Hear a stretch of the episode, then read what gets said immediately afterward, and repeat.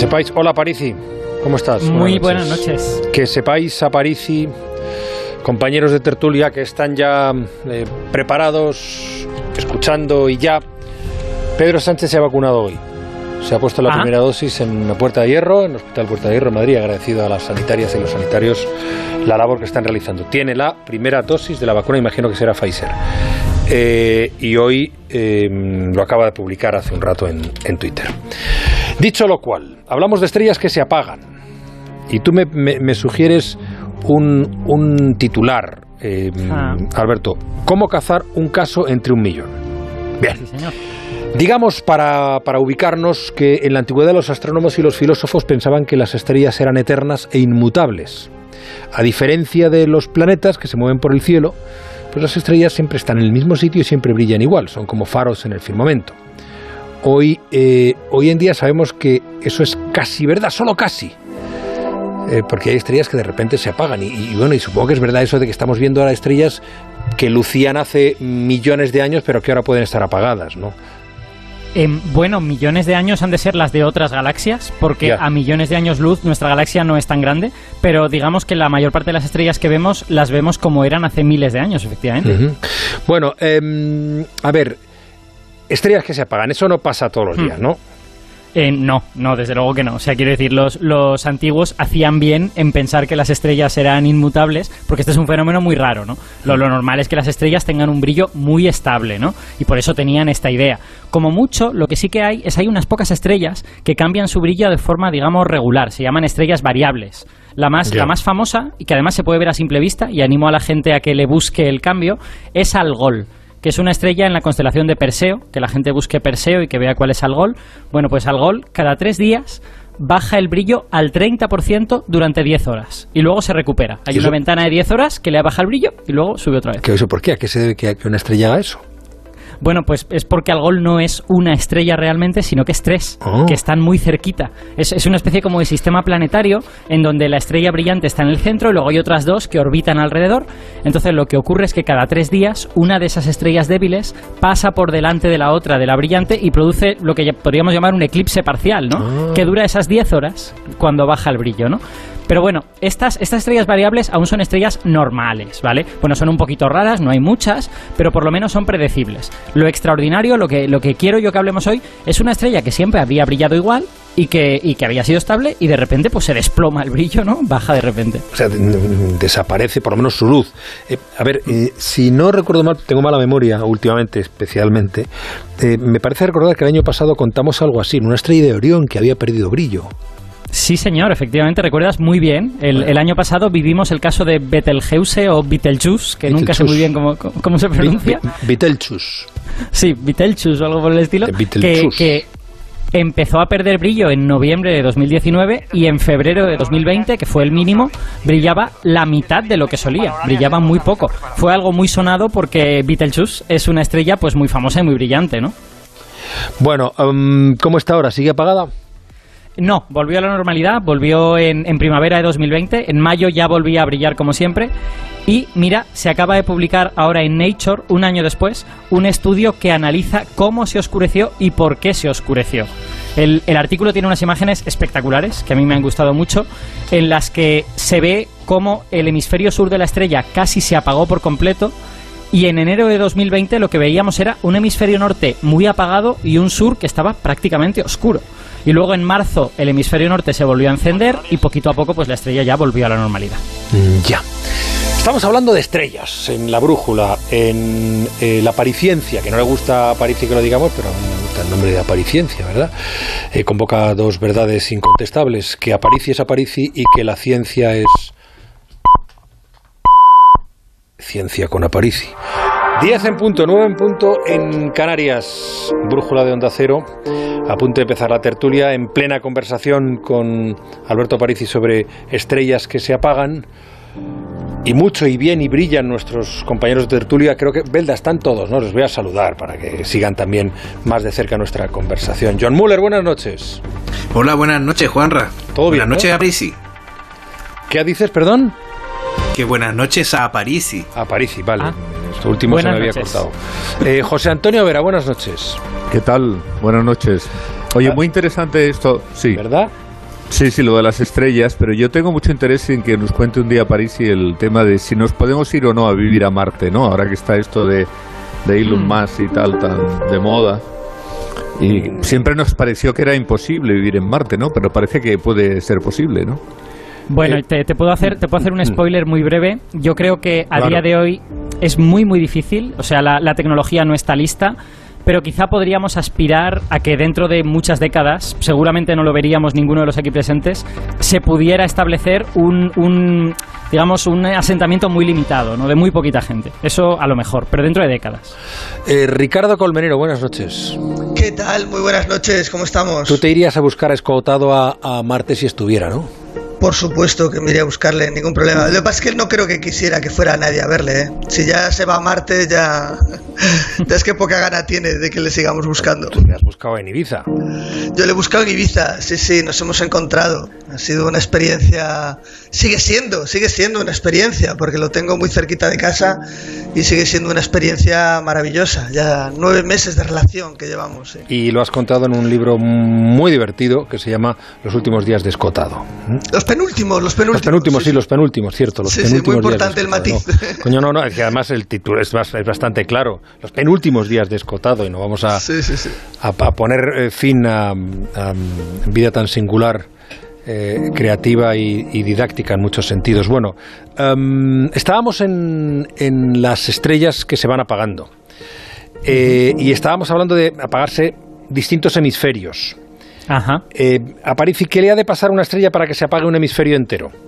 Bueno, pues eh, tengo una buena noticia, que es que creemos que realmente eso no ocurrió. O sea, que cuando, que aunque en las imágenes que vemos de Betelgeuse vemos que el hemisferio sur se ha oscurecido mucho, casi apagado, eh, creemos que realmente eso no es lo que pasó. Pensamos que lo que pasó es que la estrella escupió una gran nube de polvo oscuro y esa nube de polvo oscuro nos estaba tapando la luz durante varios meses, ¿no? Y pasado un tiempo, pues el polvo se va dispersando y la estrella vuelve a la normalidad, digamos. ¿Y qué es eso de expulsar, escupir polvo oscuro? ¿Es como una erupción? ¿Qué es eso de que una estrella escupa polvo oscuro? Algo parecido a una erupción, efectivamente. Es algo, es algo en realidad más normal de lo que podemos pensar, porque creemos que las estrellas brillan porque están hechas de algo brillante, pero en realidad las estrellas son bolas de gas donde hay todo tipo de cosas, ¿no? Y, de hecho, cuanto más viejas hay, cuanto más viejas son, más variada es su composición, porque se van creando nuevos átomos en su interior. Eh, lo que pasa en una estrella es que ese gas, que está hecho un poco de todo, es un, es un batiburrillo, está muy caliente, ¿no? Por eso lo vemos brillante. Pero claro, si la estrella sufre una erupción, como tú has dicho, si escupe parte de ese gas al espacio, cuando el gas se enfría le empiezan a pasar cosas. Y en concreto lo que empieza a pasar es la química. La química ocurre a temperaturas más bajas que la de una estrella. Y en concreto si hay carbono, ese carbono que forma bueno, pues forma carbón y el, el carbono es muy oscuro. Así que Betelgeuse, que es una estrella vieja que sufre esas erupciones de vez en cuando, pues parece que hace un año lo que vivimos es una de esas erupciones que apuntaba directamente hacia nosotros.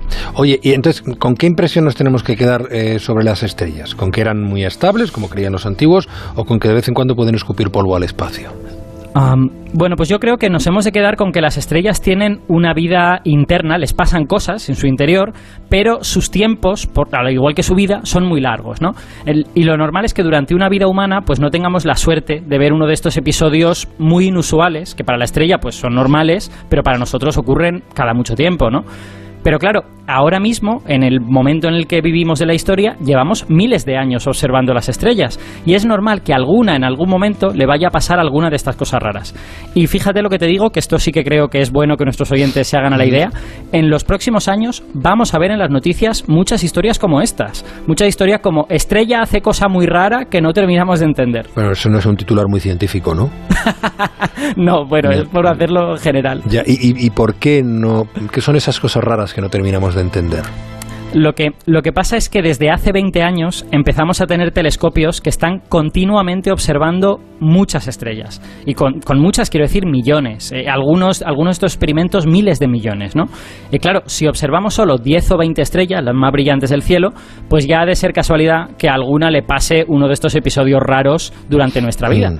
Pero si estás mirando mil millones, es más bien lo normal que a alguna de ellas sí que le pase algo. Y de hecho esto ya está pasando. Esta, esta misma semana se ha publicado un, artículo que una estrella pues por lo demás desconocida, una estrella que es una actriz de reparto en la que nadie se había fijado, en el año 2012 hizo una cosa de estas muy raras, muy, muy raras. ¿Qué fue? ¿Qué es lo que hizo? Pues revisando los datos estos antiguos, se ha visto que en 2012 su brillo bajó un 97%. O sea, Betelgeuse era la mitad, bueno, pues está un 97%, o sea, prácticamente se apagó y luego en unos pocos meses se recuperó y siguió brillando tan ricamente, ¿no? Como si nada hubiera pasado. Y en este caso ni siquiera sabemos qué es lo que le pasó.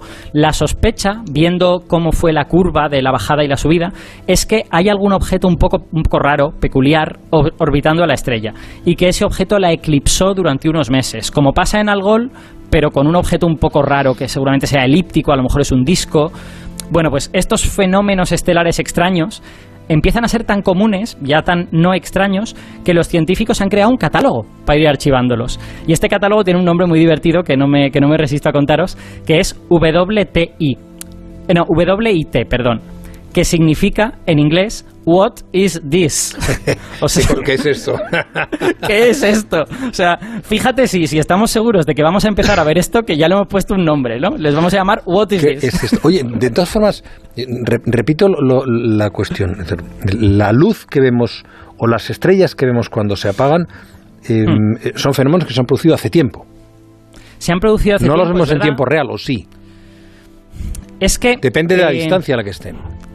Es que aquí a veces, eh, a ver, sí, los percibimos como eran hace mucho tiempo y eso es un hecho, ¿vale? La pregunta es si eso debería extrañarnos. Y los físicos nos hemos terminado convenciendo de que en realidad no debería extrañarnos tanto, porque las cosas tardan un tiempo en llegarte.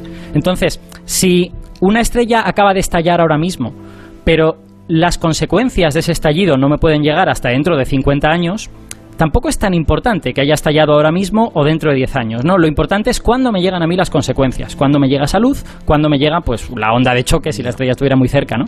Entonces, en realidad lo que ocurre tiene sentido, claro que es como es hace tiempo, porque me está llegando ahora las consecuencias de aquella cosa que pasó hace tiempo. Pues me parece un planteamiento muy interesante para mirarlo, porque cuando me gusta eso de contemplar la realidad cuando esa realidad ya no es. Eso es. Porque eso es muy analista y tertuliano. Pero, por ejemplo, Parisi, el tema, los rayos del sol sí que llegan en el momento en el que, no sé, se están emitiendo. Ocho minutos.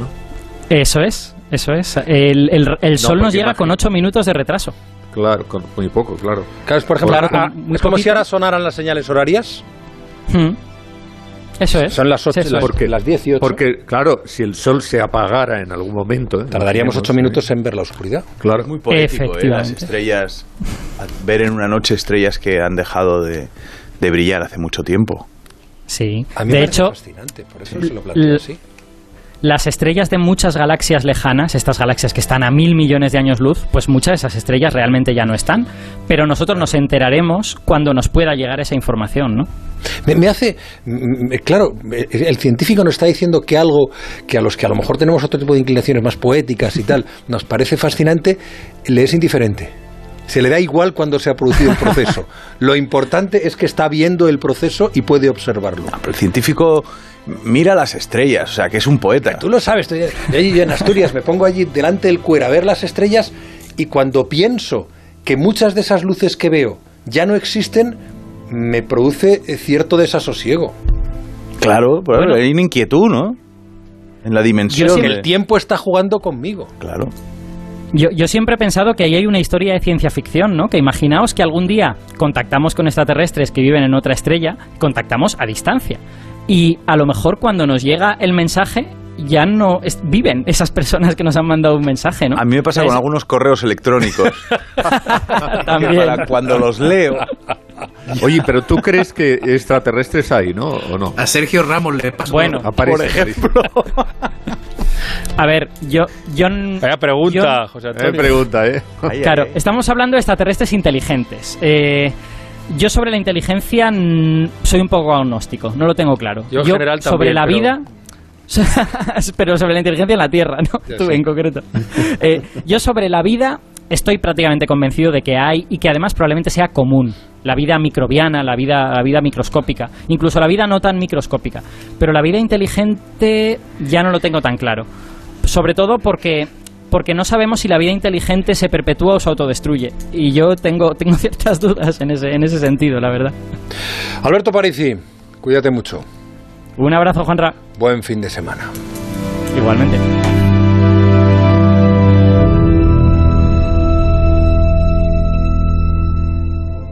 Onda Cero. La brújula. Juan Ramón Lucas.